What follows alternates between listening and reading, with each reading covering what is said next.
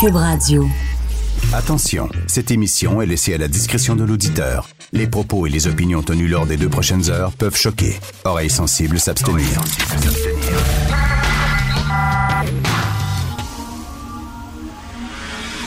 Martino. Richard Martineau. Politiquement incorrect. C'est pas vrai qu'on va commencer à amener des gens juste pour remplir des cégeps? Cube Radio.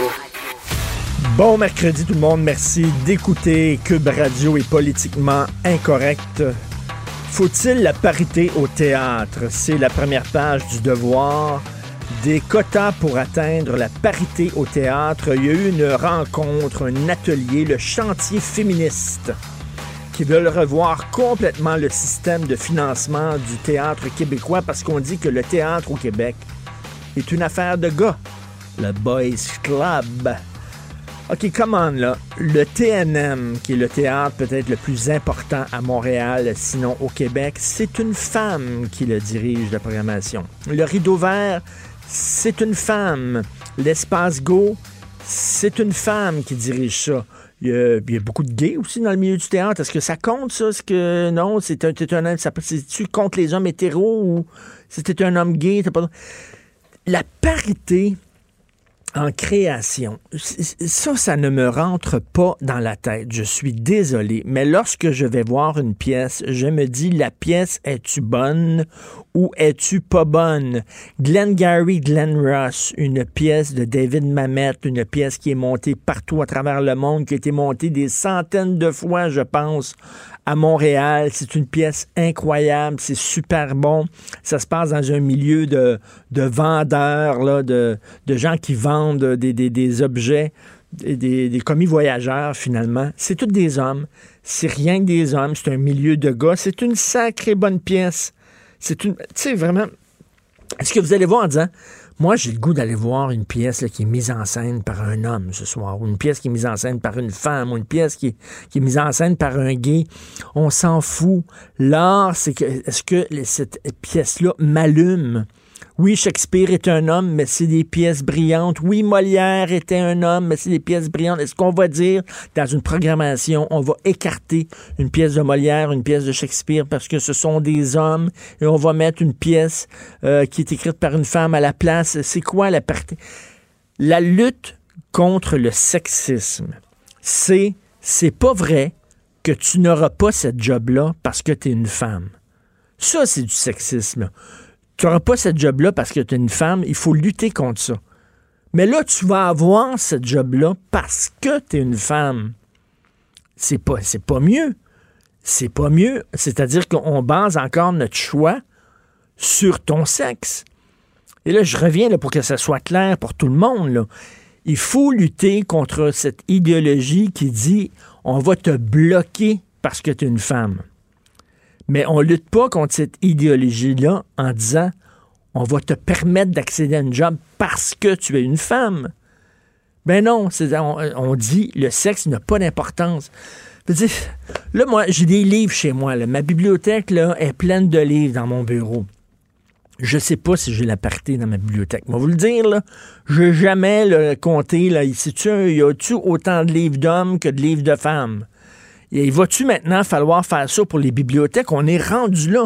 Et je suis convaincu bientôt qu'il va y avoir un chantier féministe sur les bibliothèques publiques en disant il va falloir voir si on achète autant de livres écrits par des hommes que de livres écrits par des femmes. On le fait avec les musées. Rappelez-vous, il y a des chercheurs qui ont fait le tour de cinq musées de sciences naturelles qui ont, qui ont écrit qui ont noté le sexe de 2 500 000 animaux empaillés qui ont été exposés pour dire ah, il y a plus d'animaux mâles empaillés que d'animaux femelles. Ça a été fait. C'est une recherche avec des fonds publics. C'est sérieux. Puis là, ils ont dit, il faut remettre en question ça. Les prochains animaux qu'on va empailler dans des musées Saint-Calvaire de bordel, faut qu'il y ait autant d'hommes que de femmes. On va-tu le faire, le tour des animaleries?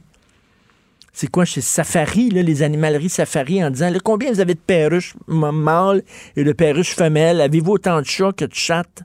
Avez-vous autant de chiens que de chiennes dans votre animalerie? Hum, non, non, non, là, vous vendez davantage d'animaux mâles. Pourquoi? Pourquoi? Est-ce que les animaux femelles, euh, c'est, c'est moins bon? Les, les gens sont pas assez euh, ouverts à l'adoption d'animaux femelles? Comment ça?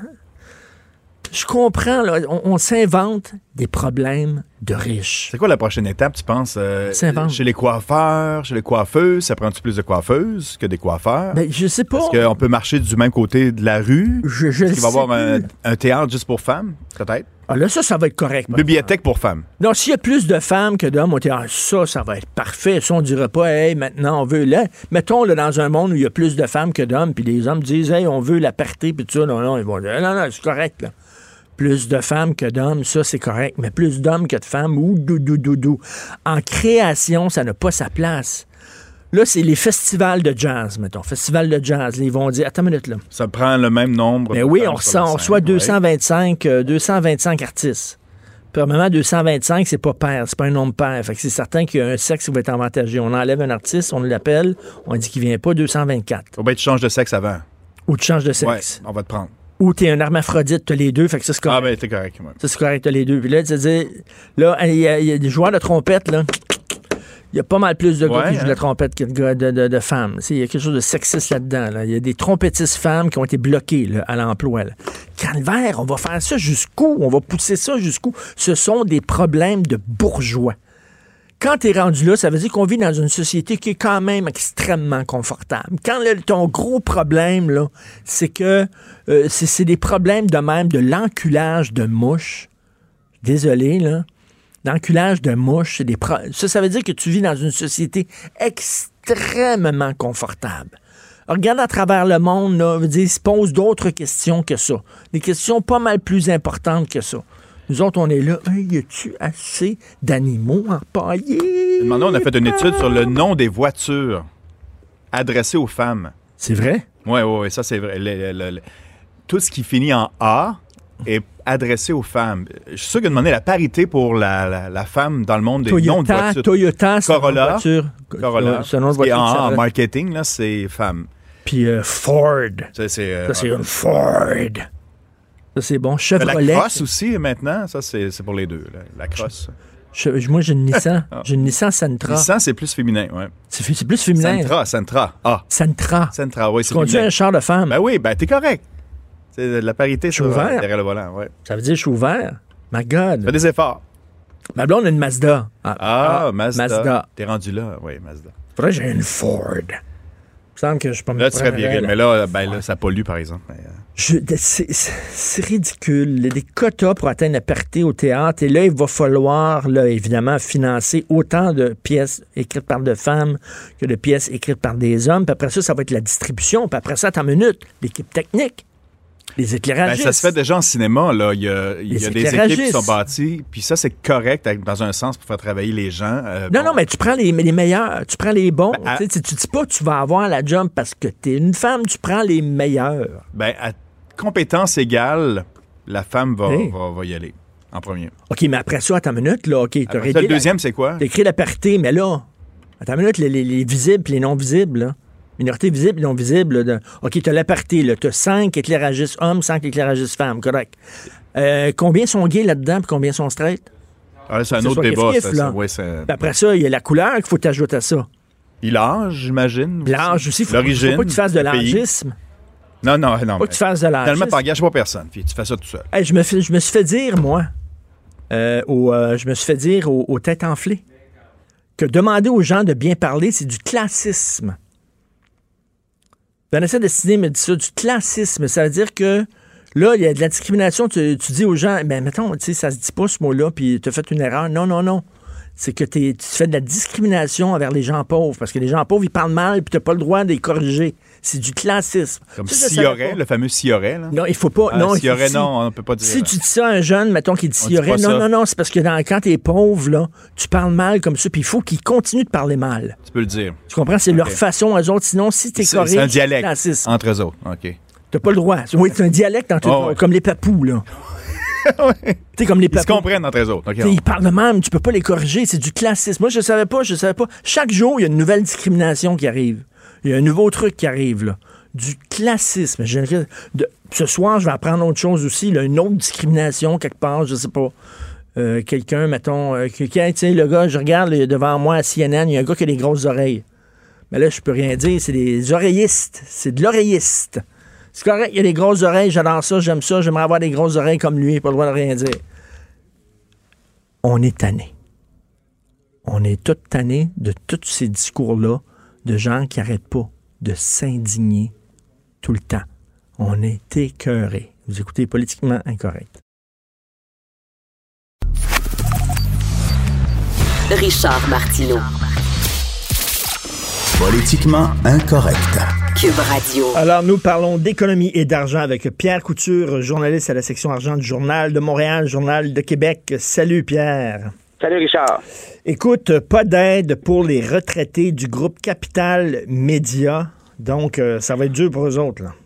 Ben, tu sais, je t'avais parlé là, que les, euh, les syndiqués, en fait, les, les, travailleurs actuels travaillent sur un projet de relance, qu'on va déposer une offre d'ici demain auprès du syndic. Ce plan de relance euh, abandonne clairement les, les, retraités.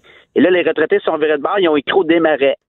Ils ont écrit euh, aussi au ministre euh, Éric Girard pour d'écouter, là, nous, on perd 30% Dans le cas des démarrants, on leur a demandé d'assumer les, pertes actuarielles possibles, comme ils ont fait avec la presse avant de transformer la presse en OBNL. Et les démarrants ont dit non, on n'est pas lié avec vous. On a vendu à Martin Conchamp en 2015. Nous, c'est terminé. Il n'y a aucun lien entre le groupe euh, Capital Media, les retraités et la famille euh, Power Corporation qui détenait les journaux jusqu'en 2015. Et dans le cas d'Éric Girard, ben, ce qu'on demandait, c'était de faire un peu comme en Ontario. Hein, on assure euh, s'il y a des déficits actuariels, ben ils deviennent les premiers créanciers lors d'une faillite.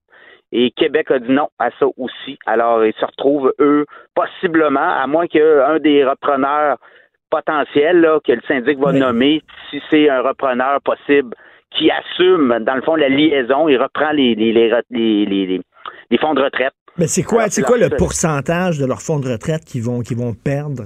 On, parle au moins 30 Au moins 30% Écoute, tu travailles pour une entreprise là, pendant longtemps, pendant plusieurs années, puis là, on te dit, regarde, tu vas avoir X euh, comme fonds de retraite, tu vas avoir tant d'argent à la fin de ta carrière. Mais pas derrière de côté. Ben, mais pas derrière de côté. On va te payer une retraite. C'est une option qu'on te donne de plus pour venir travailler chez nous. Toi, tu prévois tout ça, tout euh, ton avenir financier, toute ta retraite en fonction de ça, puis là, les règles du jeu changent, puis là, il est trop tard parce que tu es rendu là, euh, à un âge avancé, puis tu peux pas reprendre ce que tu as perdu en réel, puis tout ça. Fait que tu te retrouves, et c'est pas drôle, là.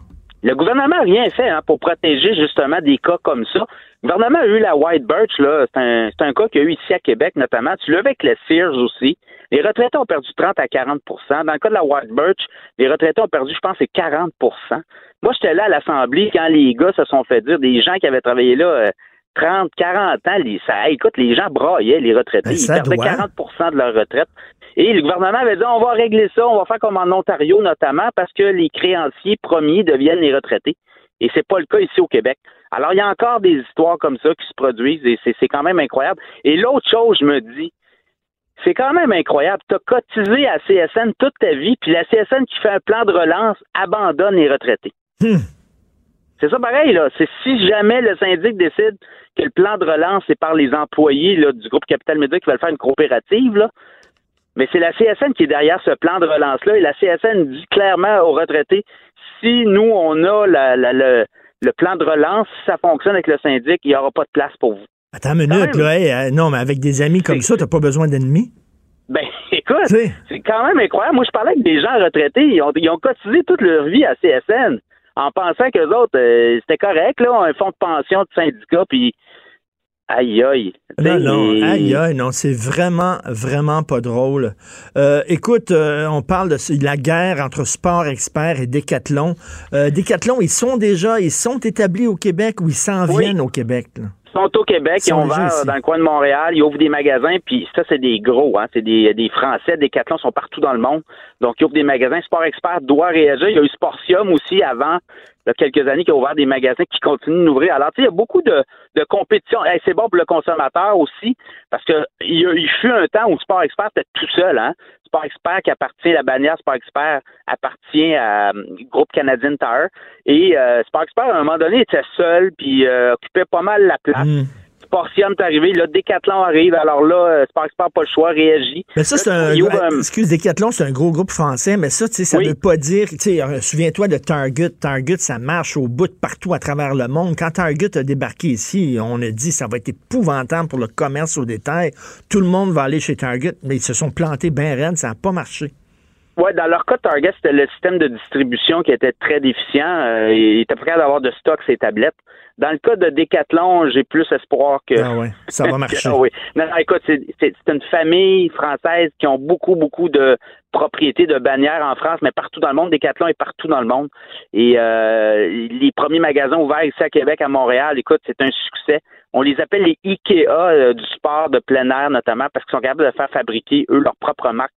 Euh, et, pas très dispendieuse. Mais dans le cas de Sport Expert, Richard, au 10-30, demain, ils ouvrent un magasin, là, ils ont mis 25 millions là-dedans.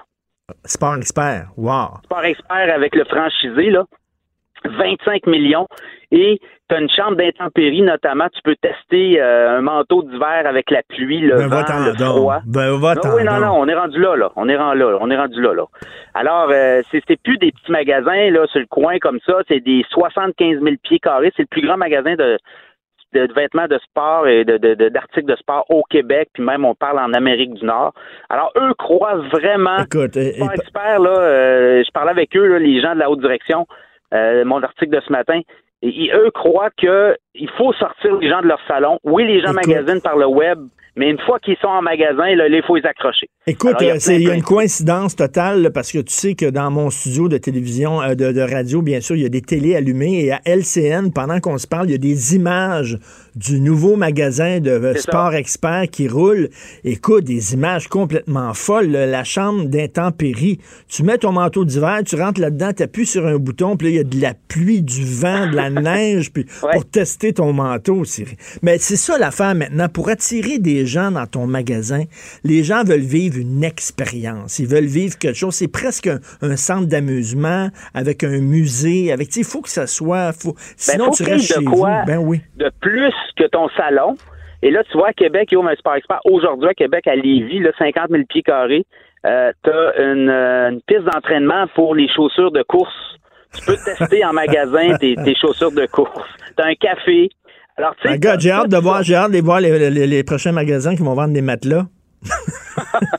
ben, tu vois, j'étais allé à New York euh, en janvier. J'étais allé au, à la grande foire là, du commerce au détail. J'étais allé voir Casper qui font des matelas, eux autres vendent sur le web. Euh, il y a une place, eux, à New York, tu peux louer 30 minutes, 45 minutes, une heure, tu vas faire un, un somme non. dans des matelas Casper, oui. Non. Et ça marche. Il y a un line-up. Tu peux-tu faire, un petit, tu peux faire un petit afternoon delight?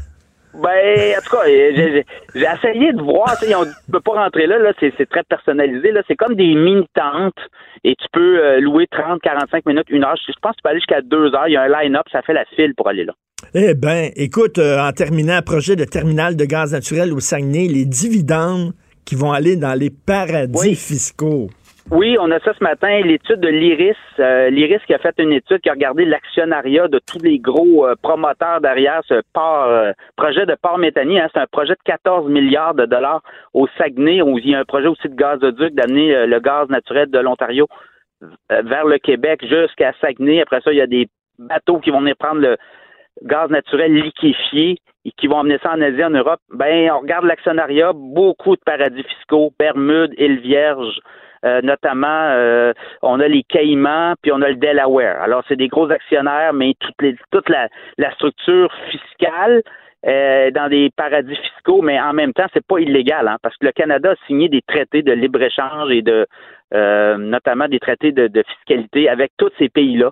Alors, c'est pas illégal, mais moralement, si tu payes 5% d'impôts au lieu de 39,9 ben ça Ben, fait écoute, que là, c'est c'est vraiment, là, c'est pas illégal, mais comme tu dis, on peut pas blâmer un fou d'une poche. Si on, si on- si on te permet de, de payer moins d'impôts puis de mettre de l'argent aux îles sais, pourquoi tu le ferais pas, là, en même temps? Exactement. Ben, ben, et Puis, tu sais, euh, on n'est pas blanc comme neige d'un autre côté. La caisse de dépôt, qui a des placements partout dans le monde, sont aussi dans les paradis fiscaux. Tu peux pas payer, tu peux pas payer de l'impôt à deux endroits, là. Alors, c'est ça, les règles fiscales entre les pays, c'est que ça fait en sorte que les, grandes entreprises, les grandes corporations, s'ils sont pas enregistrés dans le pays, ben, ils transitent par des filiales où les taux d'imposition sont plus bas. Ben, c'est ça. Mais toi, essaie, par exemple, de, de payer moins d'impôts comme, un- comme simple employé ou comme travailleur autonome. là. tu vas avoir de la misère en maudit là, de trouver un, un trou pour t'en sortir. Merci beaucoup, Pierre Couture. On peut bien sûr te lire euh, dans le Journal de Montréal, Journal de Québec. Salut, Pierre. Bonne journée. Salut, Richard. Politiquement incorrect. À Cube Radio et sur LCN, le commentaire de Richard Martineau avec Jean-François Guérin. Cube Radio. Salut Richard. Salut.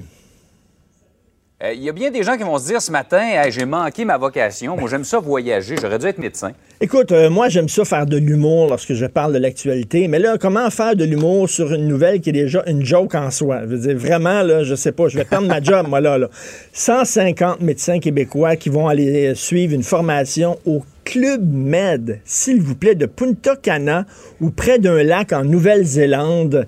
Écoute, ils vont faire, là, attends une minute, du parachutisme, du saut à l'élastique, du rafting, de la randonnée à cheval.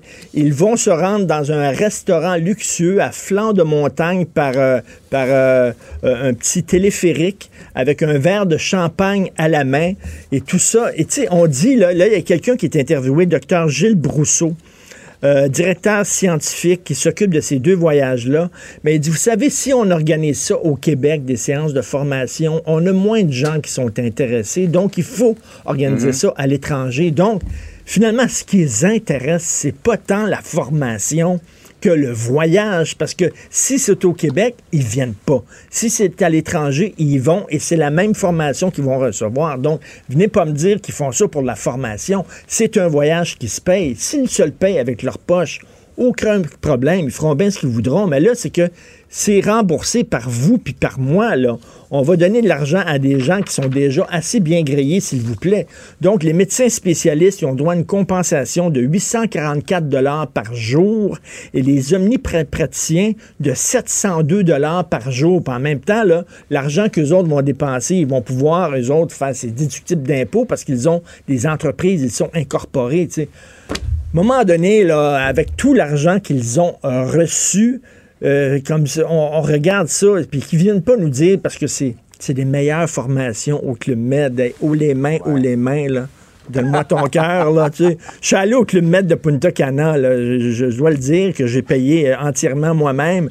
C'est le fun en maudit, là. Mais tu sais, euh, quand, quand t'es là, t'as pas vraiment le goût d'aller suivre une formation. T'as plus le goût de rester sur, sur le bord de la piscine.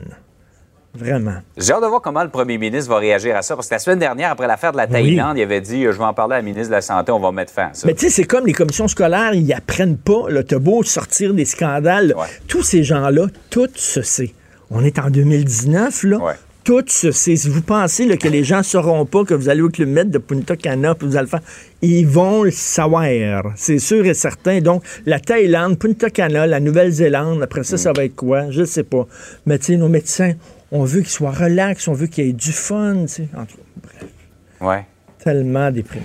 Par ailleurs, euh, Richard, euh, le gouvernement est dans les projets de loi controversés par les temps qui courent. Là, il vient un peu d'adoucir Oui, les choses oui. là, avec l'immigration en, en faisant profiter de droits acquis les étudiants, les travailleurs temporaires, mais quand même, il y a des projets de loi assez costauds. là. Écoute, la CAQ, ça veut pas très bien. C'est une très mauvaise session parlementaire. là. Je pense que c'est un peu la fin de la lune de miel.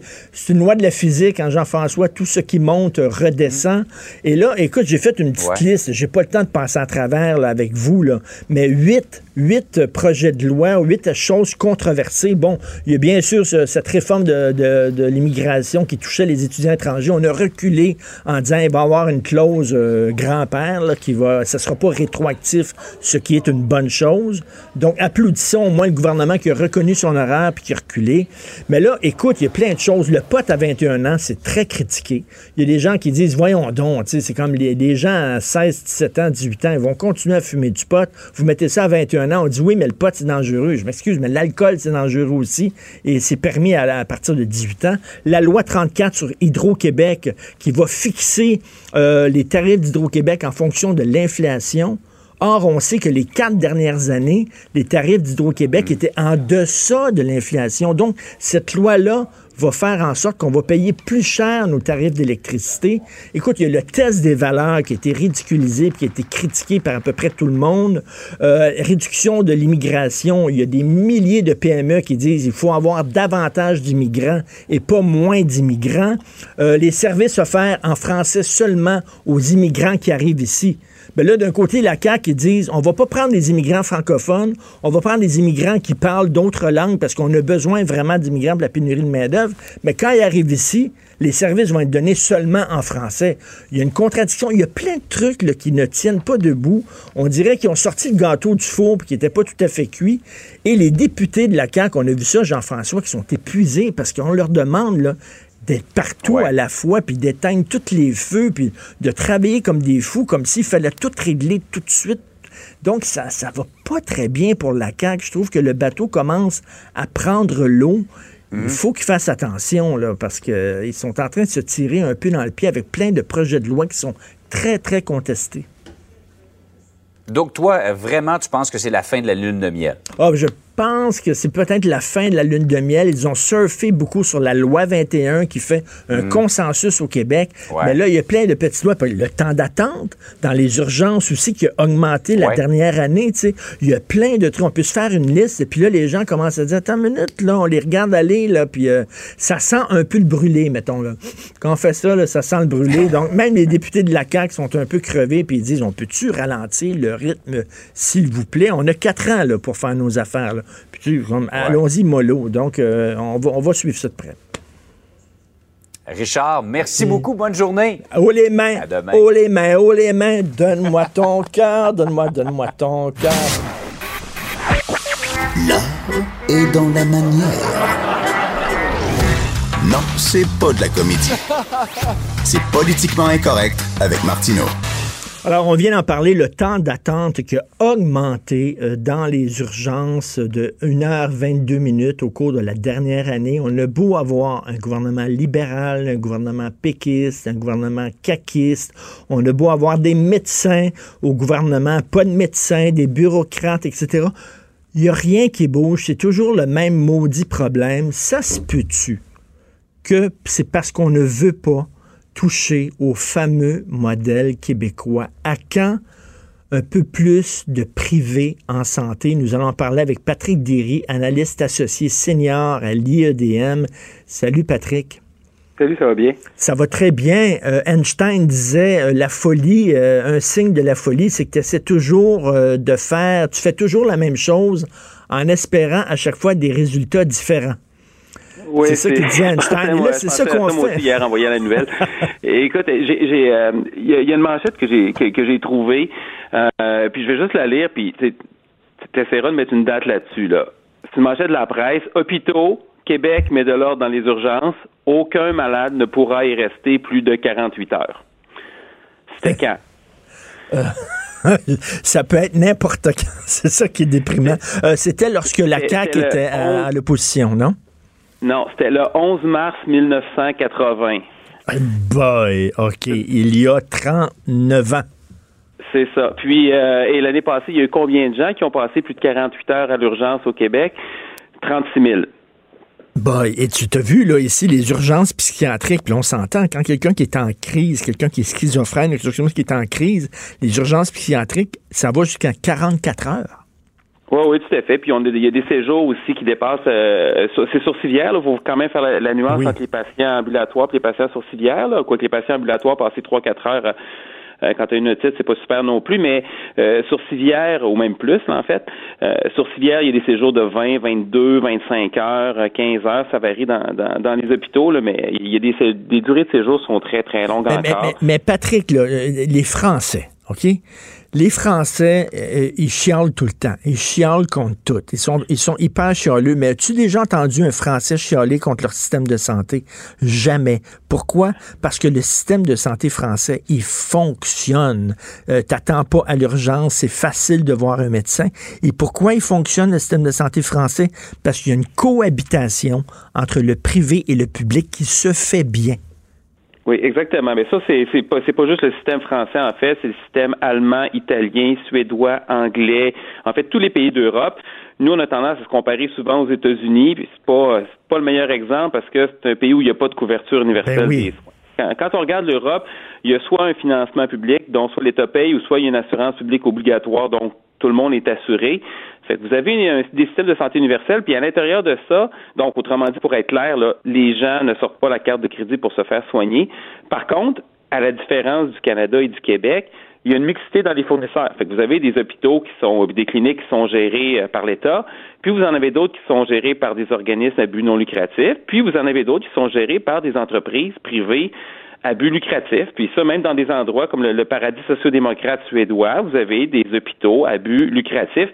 Et c'est des hôpitaux qui sont souvent beaucoup plus performants que les hôpitaux publics, parce que ce qu'on a tendance à oublier ici, puis nos, nos, décideurs en santé, puis beaucoup les médecins, entre autres, les politiciens aussi, ils ont tendance à, oublier que la, la, valeur de l'entrepreneuriat, c'est de l'innovation, puis c'est à un moment de trouver des solutions différentes, d'apprendre à faire les, de, de, trouver des façons de faire des choses autrement, d'être plus performant.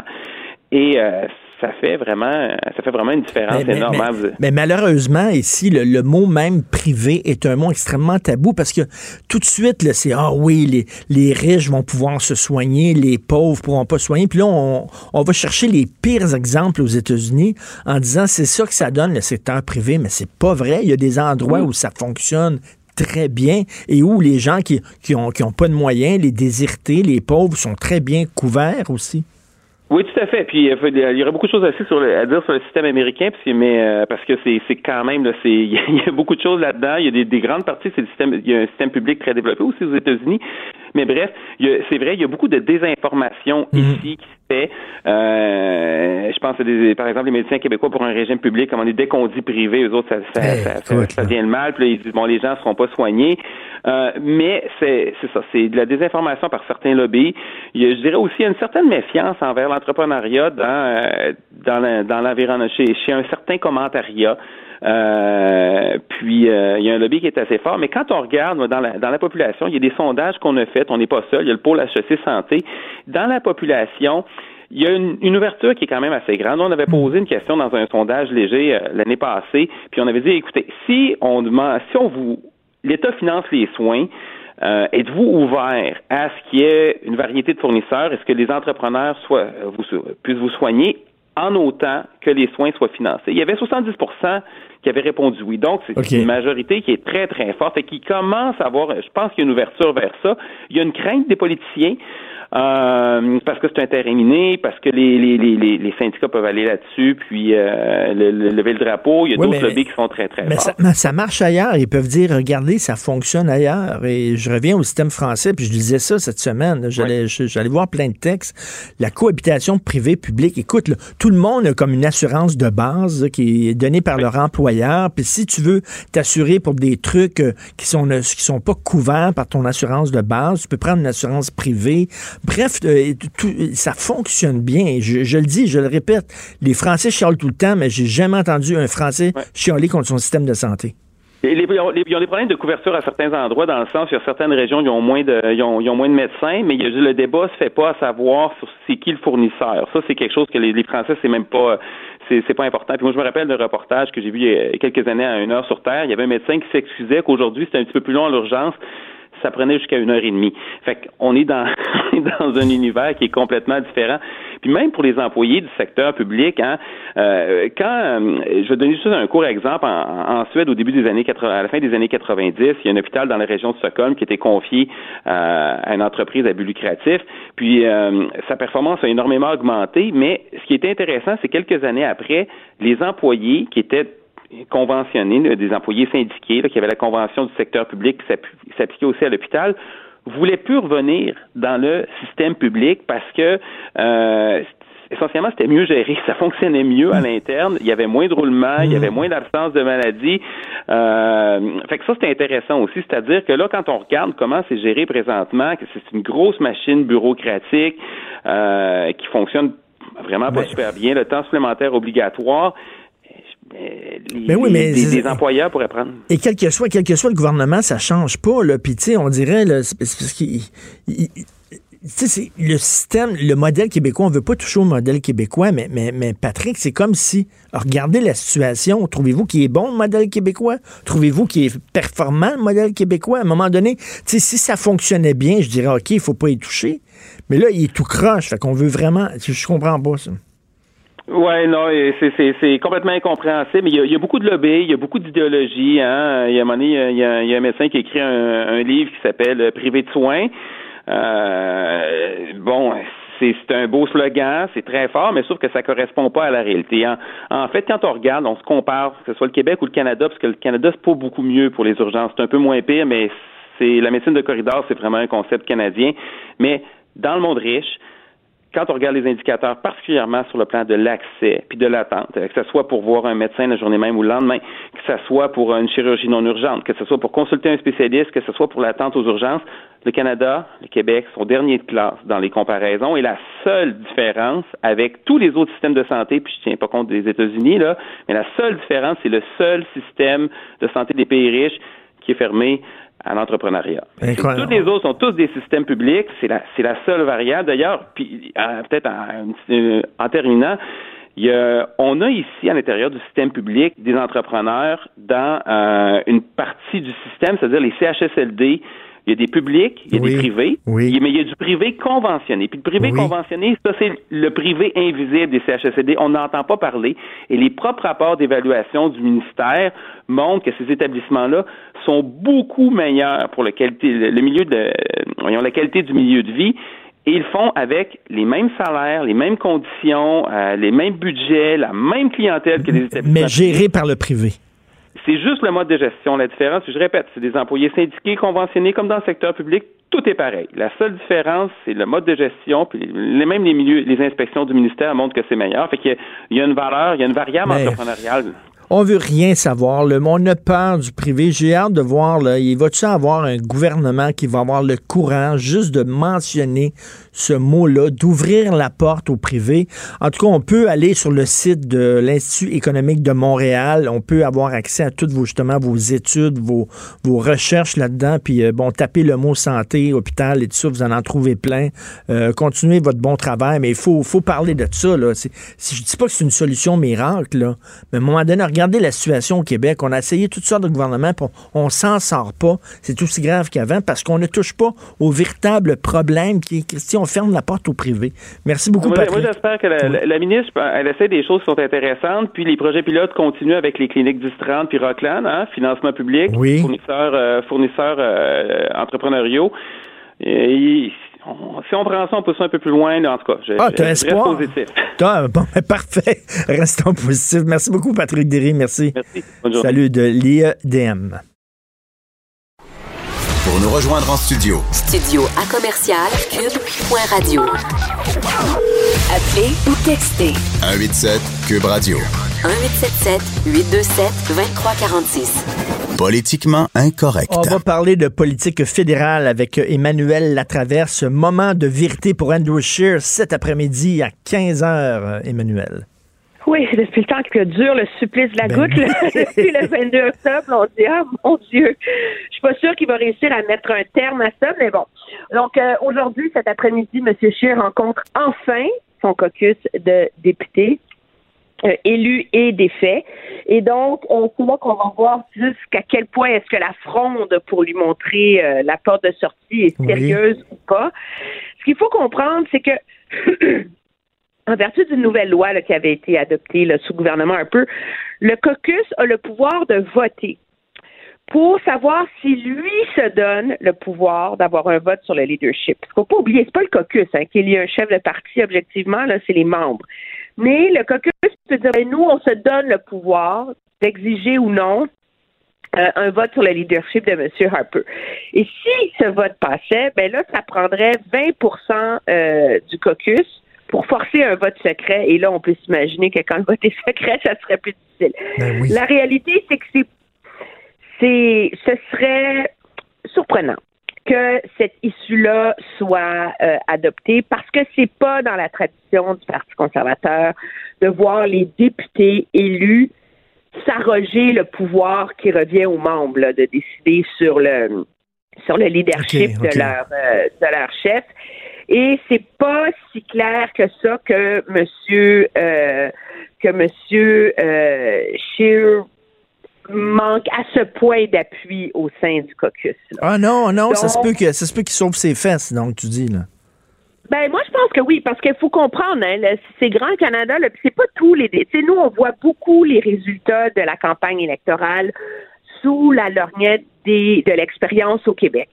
Et sous l'analyse des députés, des candidats québécois qui ont été non seulement déçus de voir le QG ignorer là, leur analyse que le bloc allait être une menace sérieuse dès le début et euh, qui se sont fait couper les jambes là, par tout l'enjeu entourant euh, la question de l'avortement, euh, des mariages gays, etc. Mais il y a toute une autre branche du parti ailleurs, euh, dans l'Ouest ou même dans les régions plus rurales de l'Ontario, qui euh, qui juge davantage que tout cet agenda sur euh, euh, l'avortement, et- etc., ça a été mal géré par le chef et son entourage, mais que c'est pas quelqu'un qui le rend in- impossible à élire. Parce que, euh, puis on, reproche plutôt au parti, dans cet angle-là, d'avoir pas vu venir le, la vieille tactique de l'agenda caché, là. Mais, mais, mais, mais euh, en même temps, là, tu sais, bon, il était, il était affaibli, là, Justin Trudeau, par euh, plusieurs scandales, dont SNC-Lavalin, le blackface, etc. Il y a plein d'affaires, la dette, euh, etc. Et les, gens disent, les partis conservateurs auraient dû euh, profiter de justement le fait qu'il y avait un genou par terre pour gagner. Or, ils n'ont même pas été capables de gagner contre un adversaire qui était affaibli. Euh, donc, euh, il n'y a pas des gens qui se disent, ben, c'est pas l'homme de la situation, Andrew Scheer. Oh, il y en a beaucoup qui disent qu'Andrew Scheer, c'est pas l'homme de la situation. Mais pas assez, pas assez pour Mais le qu'il y faire en a assez pour lui montrer la porte dans le contexte du caucus? C'est ça qui est pas évident, là. Euh, parce que quand même, certains vont dire, écoutez, M. Scheer a quand même fait mieux que Harper en 2004. Euh, il a fait élire 23 députés de plus. Mm. Euh, il y a eu plus de 30% du vote. euh, etc. Donc, personne n'est content. Mais est-ce que c'est le moment de se lancer dans une guerre divisive? Euh, moi, je pense que ça dépend comment M. Scheer gère le caucus Ben, c'est ça, c'est ça, parce que le, le discours qu'il a fait là, au lendemain de sa défaite euh, était pas un Pas discours, euh, c'était pas un bon discours. il reconnaissait pas ses torts. euh, il parlait comme si non, tout était correct. Puis il parlait comme si c'était ça le but qu'il voulait viser, c'est un gouvernement libéral minoritaire. On a gagné, on l'a eu, là. Ben non. Non, non, il est complètement passé à côté. Là, je pense que c'est quand même ça la réalité. Mais là, on est deux semaines plus tard, il a consulté, etc. Le pari, nous, ce qu'on entend, c'est qu'il va faire un- le genre de mea culpa qui s'impose et faut surtout qu'il montre une voie sur comment tirer les bonnes leçons euh, de cet échec électoral. Parce qu'on peut blâmer là, les, les, euh, les opinions et euh, euh, conservatives, euh, sociales de M. Scheer, mais il y a un gros, gros, gros problème d'organisation sur le terrain aussi. La machine conservatrice n'a pas livré. Et ça, c'est encore plus inquiétant, je dirais, pour les conservateurs parce que ça a toujours été leur gros avantage. Donc, ça va être essentiel et on s'attend à ce que M. Scheer offre une feuille de route très claire là, à ses députés sur comment euh, ils comptent tirer les bonnes leçons de, euh, des erreurs de la campagne. Donc, il va falloir qu'il fasse comme un-. Il va falloir qu'il fasse un petit meilleur culpa. Un gros. Un gros. l'opinion, là. Puis est-ce que, euh, est-ce que, euh, moi, je pense que la première chose qu'il va voir, c'est est-ce qu'on va vraiment entendre des demandes claires pour qu'il change sa garde rapprochée, pour qu'il y ait de nouveaux conseillers, pour qu'on ait apporte un vent d'air frais quand même là, à un moment donné dans ce parti-là. Le problème pour M. Scheer, objectivement, c'est que survivre au caucus d'aujourd'hui, c'est une chose, c'est une étape essentielle. Mmh. Mais ça ne va pas régler le fond de son problème. Parce que le fond de son problème, c'est le vote sur son leadership au Congrès en avril. OK. Et en avril, ce vote-là et ce congrès-là ont lieu où? À Toronto. Donc, sais, si le congrès était genre à Oh. Saskatoon ou à Edmonton ou à Red Deer, il y aurait beaucoup plus de délégués de l'Ouest qui viendraient. Mais là, à Toronto, ça permet à beaucoup de Québécois de se déplacer. On peut prendre l'auto, c'est moins compliqué. Et ça permet aux conservateurs de l'Ontario déçus de se déplacer aussi. Et c'est là, ça va être OK, difficile. donc c'est pas parce qu'il Monsieur passe à travers le. C'est pas parce qu'il passe à travers le caucus d'aujourd'hui que nécessairement euh, il va bien euh, ça va bien aller en avril du tout. Non, et c'est ça, moi, je pense, le plus gros risque, Mm. parce que il y a, il y a un risque réel qu'il y ait une organisation anti- anti-shear qui se manifeste et qu'il se retrouve quand même dans un contexte où lui, comme chef, va être un peu euh, assiégé sur la défensive et que les intrigues de couloirs et de coulisses euh, vont quand même monopoliser une part de l'attention du parti d'ici avril prochain. Et c'est ça qui va, moi je pense, euh, qui pose le plus grand risque pour l'ensemble du Parti conservateur, pas juste lui, parce que inévitablement, c'est une guerre qui va se faire selon les, les lignes de faille traditionnelles dans ce parti-là. Ceux qui sont plus progressistes, plus rationnels, une, une droite, entre guillemets, plus économique, et ceux qui vont vouloir maintenir le vieil ADN du Parti Ben conservateur sous monsieur euh, sous monsieur Harper. Et ça, ce qu'on comprend, c'est que même si ça fait quoi, ça fait 13 ans que ce parti-là a été créé, qu'il a été unifié, ça prend une défaite aussi amère que celle de du mois dernier pour raviver ces vieilles tensions-là là, dans le parti. Et euh, Emmanuel, tu as écrit hier un texte moi qui me fait bien rire, un texte rigolo sur le Sénat. Je trouvais ça assez drôle, non, mais quand même faire rire et, et écrire un texte euh, passionnant sur le Sénat, c'est pas évident, là. Mais, mais- et- non, non, c'est c'est drôle parce que tu montres à quel point c'est le foutu bordel là, au Sénat, là. Oui, ben c'est quelque chose d'assez surréel. Le Sénat a quand même toujours été une institution partisane. Là. Tu sais, il y a des partis, une opposition, les représentants du gouvernement. Puis, M. Harper, faut se rappeler, il avait rendu ça tellement ultra partisan que finalement le Sénat ne servait qu'à donner son saut d'approbation sans trop poser de questions au projet de loi de M. Harper. C'est là que M. Trudeau a eu la brillante idée d'un Sénat indépendant. Et là, on s'est retrouvé dans ce Sénat-là parce que ça prend des budgets, etc. Il y avait les sénateurs indépendants, les, lib- les ex-libéraux, les orphelins qui sont fait chasser du caucus, les conservateurs. Mais là, brillante idée. Il y a une nouvelle aile d'indépendants. Alors maintenant, on a les indépendants. Les indépendants, moi, je les appelle les traditionnels. C'est comme la sauce. euh, euh, Oui, la sauce ben, Saint-Hubert, là. Alors, il y a la sauce traditionnelle, puis il y a la nouvelle sauce, les indépendants canadiens, qui, eux, sont finalement des indépendants, mais qui n'étaient pas à l'aise avec la nouvelle gang de sénateurs qu'a nommé M. Trudeau, qui sont trop progressistes, un peu trop à gauche, et donc, ils ont formé leur propre groupe. Ce que ça leur donne, objectivement, c'est qu'à neuf, ils vont pouvoir contrôler un plus grand budget, parce qu'ils vont être reconnus comme un groupe parlementaire, et ils vont pouvoir décider eux-mêmes de quel comité ils siègent. Donc, c'est plus facile de gérer à 9 qu'à 58. Hein? Attends une minute, là, il va avoir des euh, sénateurs affiliés. Comme un à des- caucus. Ben oui, il va, attends, ça. mais il va avoir des sénateurs affiliés à des partis, comme, mettons, Pierre-Hugues Boisvenu, qui est un sénateur conservateur. Là, Ouais. il va avoir des indépendants traditionnels, comme tu dis, des indépendants canadiens, puis des indépendants non affiliés. Écoute, je comprends. Y Une chatte en perdrait ses chatons. conservateurs, des ex-libéraux, puisqu'ils se définissent comme libéraux, mais ils ont été chassés du caucus. Il va avoir le groupe des indépendants qui est comme la grosse tente là, dans laquelle tout le monde s'est ramassé euh, à partir de sous le mandat de monsieur de monsieur Trudeau, comme il a nommé des sénateurs indépendants. Puis là, il y en a une partie d'entre eux qui sont formés leur propre groupe. Alors là, il y a deux groupes d'indépendants, puis il y a les non affiliés aussi, qui eux sont comme des élections Ah, libres. ouais, le bordel. problème, ben, il y a, il y a deux façons de voir ça. Moi, je trouve ça un peu surréel, puis je trouve qu'à force de faire ça, le Sénat finit par perdre une partie de son de son âme. Là. Je veux dire, c'est qui va représenter le gouvernement? Comment il y a quand même un rôle d'imputabilité, c'est une chambre parlementaire. Là, il n'y a plus personne qui représente le gouvernement. Comment on demande des comptes? Il n'y a plus d'opposition. Euh, et tout ça, objectivement, ça serait crédible comme démarche si l'expérience de 2015 avait fonctionné. Je m'explique. L'idée d'avoir des sénateurs indépendants, c'est qu'ils ne soient pas inféodés au bureau du premier ministre. On Mmh, s'entend? mmh. Mais qu'est-ce qui est arrivé? Prends l'expérience de- du sénateur André Pratt là, qui a quitté. C'est qu'objectivement, depuis 2015, les sénateurs indépendants, ils ont fait du super boulot. Là. Quand la loi sur l'aide médicale à mourir a été déposée, ils ont fait un travail extraordinaire, des audiences pour illustrer comment la loi déposée par M. Trudeau, elle était inconstitutionnelle, proposer des amendements. Les amendements ont été adoptés. Mais qu'est-ce qui est arrivé? Le gouvernement les a rejetés. La fameuse loi sur les pipelines qui a tant soulevé la colère de l'Ouest, même chose, ils ont fait un travail, des audiences, ont travaillé pour trouver des compromis qui sont difficiles parce que ça oppose une région à une autre. Ils ont réussi à les faire adopter. Donc, tu dis, OK, il y a un consensus qui émerge, ça marche. M. Trudeau les a rejetés. Alors, à quoi ça sert d'avoir un Sénat Ben oui. indépendant si le gouvernement rejette toujours son conseil? Ben oui, mais non, mais c'est ça, là. tu- tu là que ça devient complètement ridicule, là. Ben Alors, oui, puis- ajoute puis- ça au fait que là, M. Trudeau est minoritaire.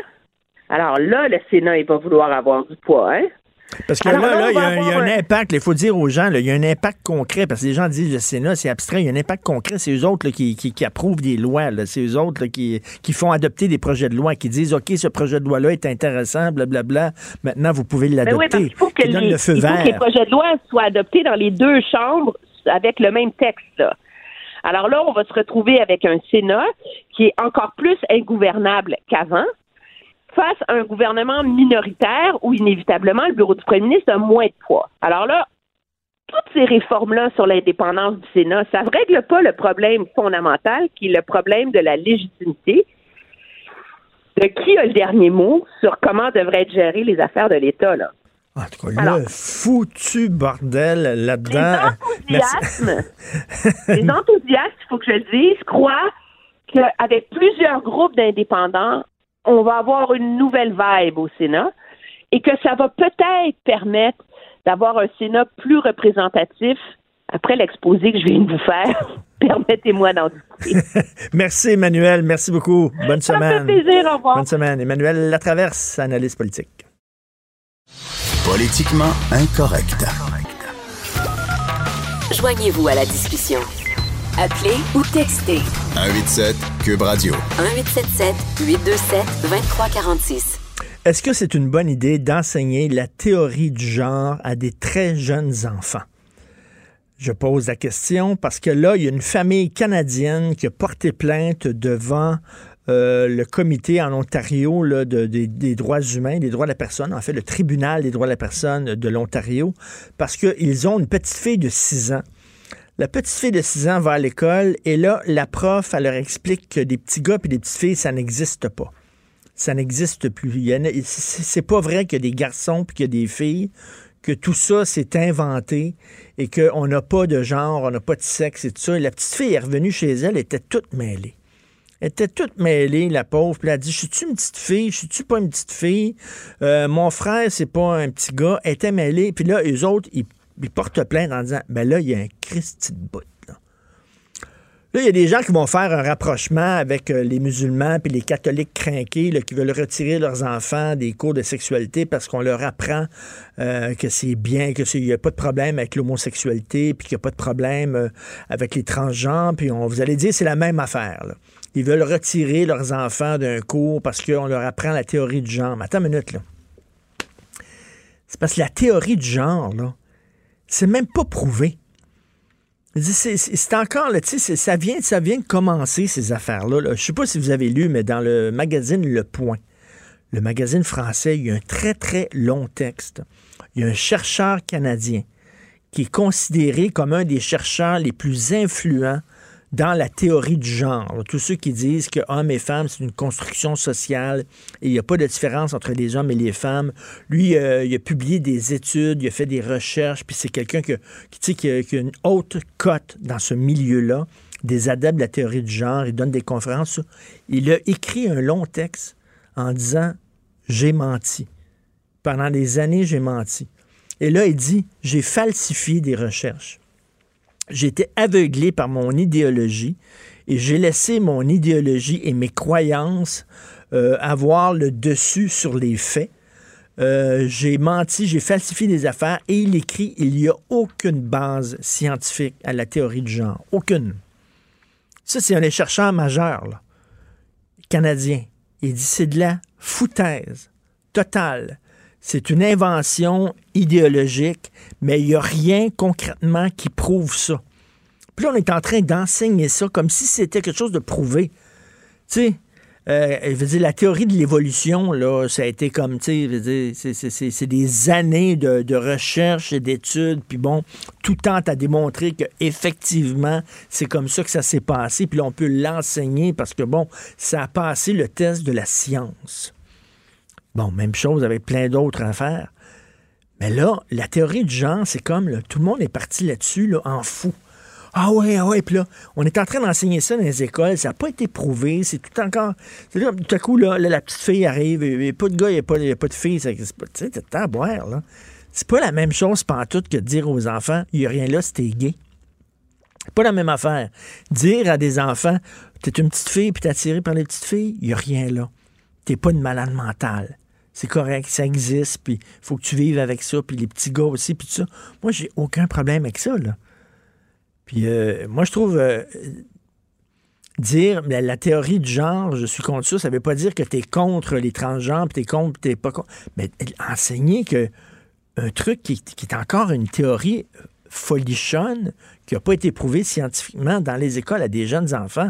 Moi, j'ai un sacré problème avec ça. C'est quand tu mets les bases d'une secte, hein, tu dis, OK, tout ce que vous pensiez avant, ça n'existe plus. Voici ce que vous devriez croire. Exactement. Parce que moi, j'ai imaginé ça. Il y en a à travers le temps là, qui, sont passés. Là. Une petite gang qui sont là-dessus, là, puis on, mais là... Ça on va vous convertir, puis on va, on va enseigner ça maintenant. Hey, là, là, dans les théâtres, il y a un syndicat de comédiens euh, d'ailleurs, Sophie euh, Durocher écrit là-dessus aujourd'hui. Ma conjointe, il y a un syndicat de comédiens en Angleterre qui veulent plus qu'on dise dans les, dans théâtres qu'on dise Mesdames et Messieurs, éteignez votre, ah éteignez, votre cellulaire, Mesdames et Messieurs. Mesdames et messieurs, éteignez votre cellulaire. Euh, demande à toutes les personnes dans la salle de bien vouloir ah, éteindre la sonnerie de leur appareil électronique? Il y a 10 personnes. Personne. Il y a des personnes dans la salle. Là, ils ne veulent plus dire mesdames et messieurs parce que ça là, c'est pas correct de dire mesdames et messieurs. les fameux ladies and gentlemen, là. Ça marche plus non plus, là. Non. non. Puis Air Canada qui ont dit il n'y a plus de mesdames et messieurs. Puis là, il y, a des, il y, a des agents de bar qui ont dit OK, donc euh, il n'y a plus de genre. Donc, moi, j'ai le droit d'être agent de bar. Un homme avec des talons hauts, puis un sac à main, puis maquillé. Là, ils ont dit non, non, non, non, non. Mais je m'excuse, mais soyez conséquents. Air Canada, soyez conséquents. Si vous dites on ne dit plus monsieur, madame, c'est que vous ouvrez la porte à ça, là. C'est bien beau vouloir être gogo, vouloir être à mode. Nous autres, on est à mode, on va dire on ne dit plus monsieur, madame dans nos avions. J'ai hâte d'entendre le, Mais là, ça, ça veut dire que ton agent de bar masculin, il va pouvoir, tu peux pas dire, c'est pas vrai que tu te maquilleras pas puis tu porteras pas de talons hauts. Oui, il va pouvoir faire ça. Et le capitaine, il peut-tu parler, lui, comme ça? Tu sais, le fameux capitaine speaking, capitaine pas le ladies and gentlemen. Capitaine speaking. non. Non? Non, là, ça. va être. J'ai hâte de voir le prochain vol. Euh, tu dire ça. Moi, la prochaine fois que je vois la. Enregistre, enregistre. Je vais aller voir, puis je vais dire, je vais aller voir l'agent de bar, puis je vais dire, merci, bonjour, madame. Puis là, je vais voir le ah, capitaine. Bonjour, monsieur. Je vais faire. tu sais, c'est comme une joie de dire madame et monsieur. provoquant, ça n'a pas d'allure. Ah, c'est cœur. Ah, c'est provoquant. Provoque des affaires. Dire, monsieur, madame, Bonjour, monsieur. C'est un acte de résistance. Ah, t'es rebelle, hein? Ah, je suis rebelle, t'es cœur. T'es reconnu pour ça, hein? dire les vraies choses, hein, c'est ça? monsieur, madame, c'est rebelle. Tu risques gros maintenant de dire ça. Je vais peut-être perdre ma job, mais je le dis quand même. Bonjour, mesdames et messieurs. Bienvenue à Cube Radio. On s'en va à la pause. Martineau, franchement, même avec les cheveux gris, il reste un animateur très coloré. Politiquement incorrect. Alors, on va parler de politique américaine avec euh, Luc Laliberté parce que ça bouge beaucoup là-bas. Euh, on essaie d'avoir le contact avec lui. Mais euh, je sais pas si vous avez lu dans le Journal de Montréal, à la page 5, une jeune fille qui a été intimidée à l'école. Écoute, là, il y a des garçons, une jeune fille, elle avait quoi, 10 ans? Il y a des garçons qui donnaient des coups sur la tête, des coups de boîte à lunch avec un thermos plein dedans. Là. ça fait mal en Christie. Là. Il disait qu'elle était lettre, qu'elle était lettre, puis tout ça, parce que la petite fille, elle doit porter des prothèses, euh, des orthèses, pardon, parce qu'elle fait de l'arthrite juvénile, puis elle doit porter des orthèses. Puis elle se faisait écœurer comme quoi elle était lettre. Puis là, dans le corridor, on lui donnait des coups sur la tête de boîte à lunch. Et là, les parents allaient voir la direction de l'école en disant Mais faites de quoi? Ça n'a pas de bon sens. Elle se faisait écœurer, changer la classe. L'école ne faisait rien. Et là, finalement, euh, ils ont reçu 68 000 de dédommagement. Hey, les écoles le prenaient ça au sérieux. Moi, moi comme parent, l'esprit que je débarquerais dans, dans, dans, le local des profs, dans le local des profs, esprit que je débarquerais à toute vitesse. Faites attention à mon enfant. Dieu qu'on veut pas ça, que notre enfant se retrouve le souffre-douleur de l'école. Vous imaginez, te 10 ans, te mal au ventre, tu te lèves le matin, il faut que tu à l'école, tu mal au ventre, t'angoisses parce que tu sais que tu vas te faire écœurer. C'est épouvantable de faire vivre ça à des enfants. Ça n'a aucun maudit bon sens. C'est le rôle de l'école de protéger nos enfants. Et quand il y a des enfants qui intimide d'autres enfants qui se comportent comme des salauds. La moindre des choses est de rencontrer ces enfants-là, de dire tu changes ton attitude, sinon il va avoir des conséquences immédiates. Tout de suite, de prendre. Ils n'ont rien fait à cette école-là. Et là, les parents ont poursuivi puis ont eu 68 000 en dédommagement. C'est rien. 68 000 pour tout ce qu'a vécu cet enfant-là, c'est rien. Je trouve ça absolument dégueulasse que les écoles minimisent et banalisent encore l'intimidation. Donc, parlant d'intimidation, on va parler de l'intimidateur en chef, Donald Trump, avec euh, Luc La Liberté. Salut, Luc. Oui, bonjour Richard. Bonjour. Écoute, ça a bougé hier. Habituellement, on se parle le jeudi, mais là, on, a demandé de t'avoir aujourd'hui parce que là, c'est pas rien. Il y a un ambassadeur, un ancien ambassadeur américain qui a dit oui, effectivement, Donald Trump, l'administration Trump a dit à l'Ukraine clair et net, euh, si vous voulez avoir une aide, vous devez nous donner des informations sur le fils de Joe Biden. Donc, lui, il a attaché l'aide monétaire à l'Ukraine avec des renseignements qui pourraient lui l'aider dans sa campagne présidentielle. C'est gros, là, ce qui s'est passé. C'est très gros. Écoute, si on était devant un, un, tribunal normal, on est en cours et cette preuve-là vient de tomber, ou ce témoin-là vient valider en passant ce que d'autres témoins ont dit avant, pour M. Trump, ce serait particulièrement grave. Et ça devrait toujours l'être, sauf qu'une procédure de destitution, bon, on l'a dit bien souvent, c'est un processus qui est politique. C'est-à-dire que les républicains, tant et aussi longtemps qu'ils font front commun, qu'il n'y a pas de fissure dans leur fondation, euh, Mitch McConnell, hier, qui est le meneur au Sénat, m'a dit, écoutez, on ne va pas se destituer. Donc, bien sûr, il exerce des pressions, puis il tente de décourager un peu les, les, démocrates dans leur euh, dans leur progrès. Mais ce qu'on a obtenu comme information hier, les, les, les représentants de la Chambre des représentants, c'est majeur. Et c'est pas n'importe qui. M. Trump peut difficilement dire, c'est Conrad euh, Sandland qui a dit ça qui est l'ancien ambassadeur pour euh, l'Union européenne.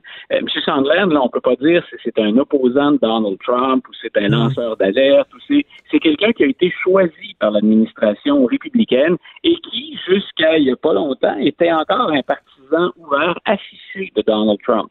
Donc, je pense que lui a compris qu'il ne pouvait pas se parjurer dans un témoignage et il est venu finalement, il a complété un témoignage qui avait débuté la journée précédente et là, il a dit, grosso modo, ça ressemble à un très mauvais film, mais c'est vrai, je me souviens soudainement. Donc, il a dit oui. Et quand, on a parlé à l'Ukraine, on, leur a dit, si vous avez, vous lancez un procès, vous enquêtez sur la famille Biden, on ne vous donne pas l'argent. Donc, c'est carrément ça. Mais comme tu dis, c'est d'autant plus important. C'est pas, c'est pas un proche des démocrates, c'est un proche de, Trump. Puis d'ailleurs, c'est quelqu'un, je pense, qui participait aux activités de, de financement euh, de, euh, pour, euh, pour Donald Trump et pour le Parti républicain. C'est quelqu'un qui est proche des républicains. Mais là, hier, à un moment donné, il a dit, regarde, je peux pas me parjurer. donc, je vais dire la vérité. Et la vérité, c'est que, bon, on attachait effectivement une aide à l'Ukraine contre une aide pour contre des informations donc, ça, c'est. Est-ce que ça, c'est illégal de faire ça de la part d'un président? c'est tout à fait illégal. Euh, tu vois, la, logique républicaine, ce qu'on a choisi comme défense actuellement, c'est un, euh, on fait comme si on n'avait rien entendu. On, continue, ça change quoi, grosso modo? C'est sa parole contre la vôtre. Euh, c'est beaucoup plus que ça. Ce qu'on dit, c'est vrai que parfois le gouvernement américain sur la scène internationale peut dire dans un dossier particulier, on vous donne telle chose en échange d'une autre mais ça ne concerne jamais un adversaire politique. Ben Ce n'est pas pour servir les intérêts du président, mais bien les intérêts de la nation. Ben oui. Il n'y a pas, il y a pas d'intérêt de la nation à enquêter sur Hunter Biden. D'ailleurs, ça a déjà été fait. Euh, M. Biden a déjà, lui, reconnu sa, son, rôle auprès du gouvernement ukrainien, puis il agissait au nom de M. Obama, mais personne, ni à l'époque ni maintenant, ne peut dire on a fait quelque chose d'illégal. on n'a jamais enfreint la loi de ce côté-là. Alors, c'est ce qu'on vient de faire. Et M. Trump, lui qui, lui qui dit bien sûr vouloir nettoyer le marécage, il prend de l'argent que lui euh, que, lui n'a pas finalement. C'est de l'argent des, de ses concitoyens. C'est de l'argent que le Congrès américain a voté et il dit à l'Ukraine euh, vous m'aidez contre mon rival politique ou vous n'obtenez pas 400 millions de dollars. Donc, on, est vraiment au cœur de l'histoire. Parce que là, là je, veux, expliquer ça aux gens qui nous écoutent. mettons, il aurait pu dire, il aurait pu dire à l'Ukraine, là, euh, on va vous donner 400 millions d'aides, mais en échange, on aimerait ça que vous nous donniez des informations, par exemple, je ne sais pas, sur le programme nucléaire russe. Est-ce que vous avez des informations là-dessus? Donc, ça, c'est des informations qui aident, qui aident les États-Unis, qui aident le pays, mais qui ne l'aident pas lui personnellement. Ou encore, tu vois, quand on a parlé de l'ingérence russe, on a pensé que ça pouvait provenir de l'Ukraine également. C'était une des théories républicaines à l'époque. Il aurait très bien pu dire, écoutez, vous, nous, on fait la lumière sur l'ingérence, y avez-vous contribué? Ou encore, dites-nous qui en Russie a collaboré avec vous, vous a demandé. Là, on parle vraiment de servir les intérêts de la nation. Mais dans ce cas-ci, on parle d'argent du public, d'argent alloué par la Chambre des représentants et non pas l'argent dont Donald Trump peut disposer comme il le souhaite, et c'est pour servir des intérêts personnels. Ça, c'est pas un motif de destitution. Ben écoute, je, n'y comprends absolument rien à la, ben, Je vais te poser une question, mais la réponse est dans la question, mais je veux t'entendre quand même. Qu'est-ce qui est plus grave selon toi? Dire on va vous donner 400 millions si tu me donnes des informations qui vont me permettre de, de, de, de mettre mon adversaire politique dans, dans, dans, dans l'eau chaude ou euh, se faire faire une pipe dans le bureau ovale par une stagiaire? Quel, est Qu'est-ce qui est le plus grave entre les deux, selon toi, au point de vue constitutionnel américain? Je, ne sais pas à quoi tu peux faire allusion. Hein. Donc, quand, bien sûr, la, procédure, je l'avais déjà dit à l'époque où ça s'est passé, puis on a eu le temps d'en discuter depuis, mais ce qu'a fait Bill Clinton, dans un sens, c'était grave parce que pour dissimuler cette histoire-là, il a menti.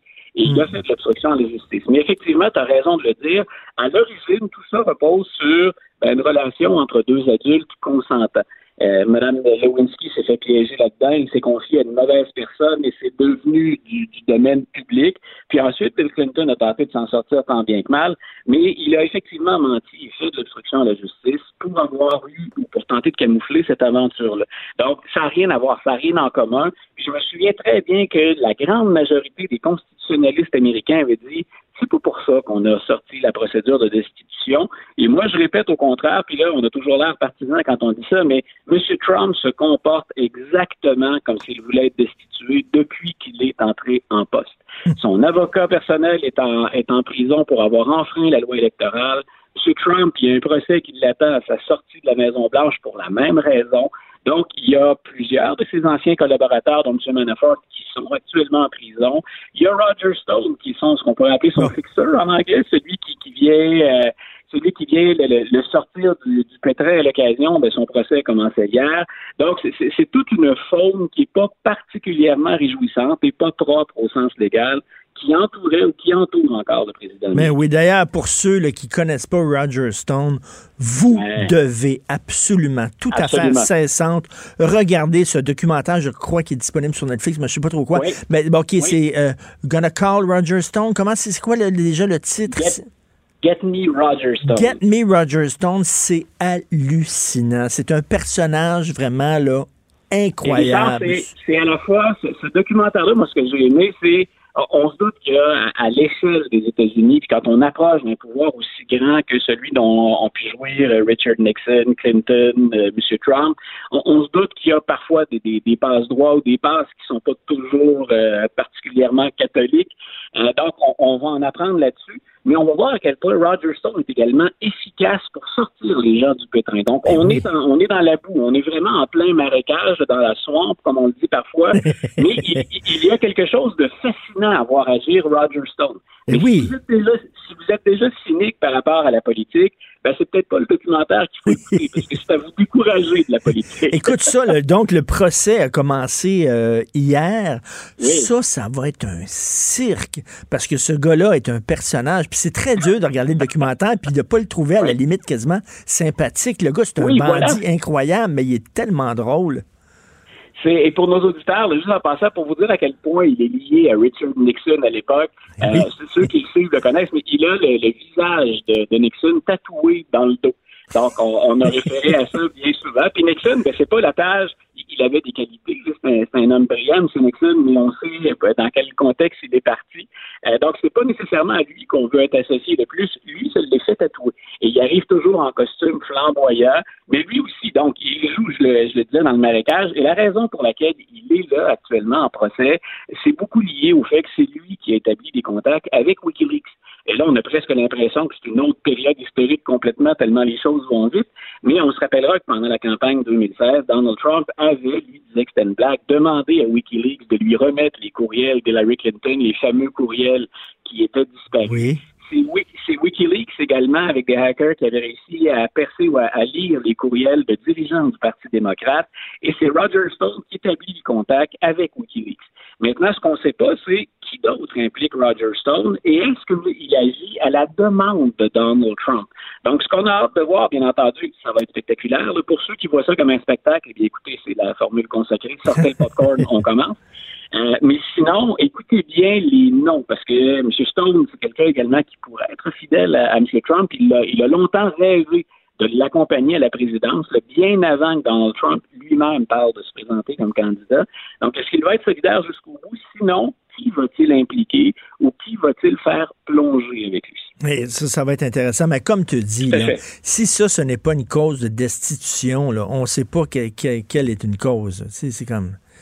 Non, puis souvent, l'argumentaire des partisans de Donald Trump, c'est d'autres l'ont fait avant. D'abord, un, c'est pas une excuse pour pardonner à quelqu'un, c'est d'autres l'ont fait avant. Ben puis dans un deuxième temps, il y a personne. Écoute, s'il y a une spécialité que j'ai, c'est bien d'enseigner l'histoire américaine puis d'y être formé. Euh, j'enseigne ça depuis 25 ans. Il n'y a aucune autre administration, et j'inclus le 19e et le 20e siècle, aucune autre administration qui a baigné dans autant de choses croches ou qu'on associe à autant de choses croches. Si la destitution, c'est pas pour un candidat comme Trump, euh, rayons ça tout de suite des procédures, on ne s'en servira plus jamais.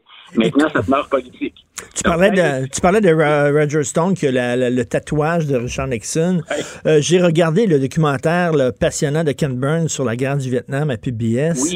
Et à un moment donné, euh, euh, Richard Nixon, qui voulait devenir président des États-Unis, il savait que la, le Vietnam du Nord allait, allait libérer des allait libérer des prisonniers américains.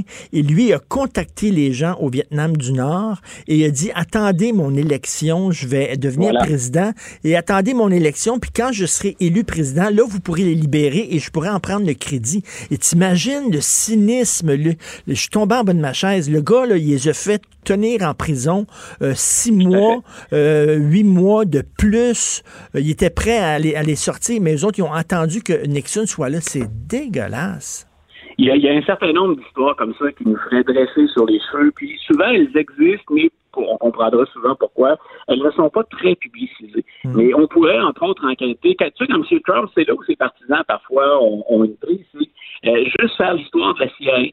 Moi, je, je, fait une conférence sur un programme secret de la CIA pour financer des artistes américains. Et il y a des artistes qui ne l'ont jamais su. Leurs œuvres sont devenues populaires, entre autres parce que la CIA était derrière ça. Et pour acheter des œuvres et pour en faire la promotion à l'étranger, on luttait contre les Soviétiques. Mais écoute, le budget, c'était euh, sky is the limit. Donc, on pouvait dépenser autant qu'on voulait. Mais on a investi avec ça. On s'est trouvé à faire de la censure dans les médias, dans les réseaux de télévision. Euh, on on a réussi à s'introduire sur les conseils d'administration de grands musées comme le Musée d'art moderne, par exemple, à, New York.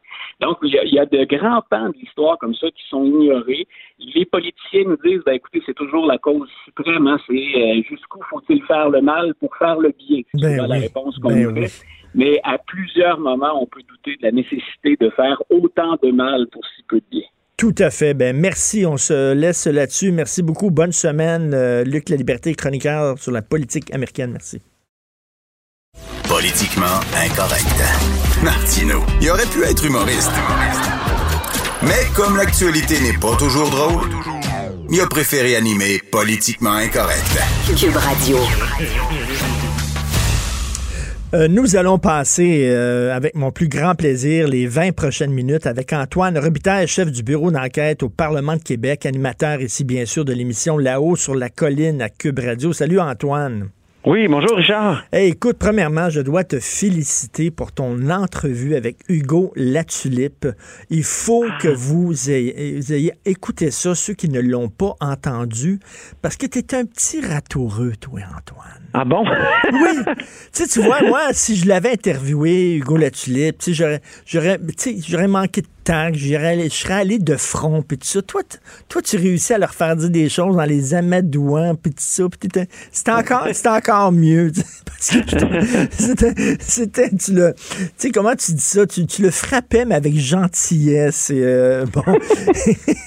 non, mais. Oui, mais je, pense que ce que je voulais, c'est, c'est, argumenter, puis lui donner la chance de répondre à, mes critiques sur le plan des idées, parce que je trouvais, j'ai trouvé son texte troublant dans la presse, euh, c'est terrible ce qu'il disait. Il disait qu'il était, lui, qu'il incarnait la pointe avancée du, du changement nécessaire dans la société, puis que les gens n'ont pas compris qu'il était aussi formidable et que c'est probablement par manque d'éducation. Ben Moi, j'avoue que j'avais jamais vu ça, un politicien qui perd des élections, euh, ses élections, puis il, il les a pas perdues à moitié, là, Richard. Il y a eu 7 Aïe, aïe, 7 Alors, alors, euh, quelqu'un comme ça qui dit euh, les gens n'ont pas compris, il y a un problème d'éducation, et, je, suis la pointe avancée d'un grand mouvement nécessaire de ben, changement. Finalement, si vous n'avez pas voté pour moi, c'est que vous n'êtes pas intelligent, mais c'est ça entre les lignes qu'il dit là.